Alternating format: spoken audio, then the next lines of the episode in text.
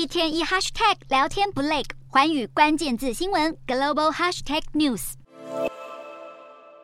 夏威夷犹如灭岛般的悲剧，野火烧出逃生安全大洞。英国媒体报道了山火逃生指南，其中首要注意的就是要避免待在下风处，因为浓烟会阻碍逃生，甚至可能导致窒息。一旦发现烟雾，应立即逃离现场，并通报消防部门。报道将山火求生指南分成步行、开车以及位于室内的三种情境。步行时应以最快方式逃离现场，若有车辆应选择开车。另外，也可以寻找大大池塘避难，但要注意避免有低矮树枝的狭窄溪流，否则火焰将可持续蔓延。这次毛伊岛山火有部分民众跳入海中成功逃生。至于开车时，若山火来自道路两侧，应选择最快路线驶离。在车内时，也应升起车窗，关闭冷气风口，避免浓烟进入车内。如果浓烟阻逼道路，无法继续行驶，应选择远离植被的空地，最好停在墙壁或岩石后方。民众应留在车内，用毛毯阻隔高温。若身处室内来不及撤离，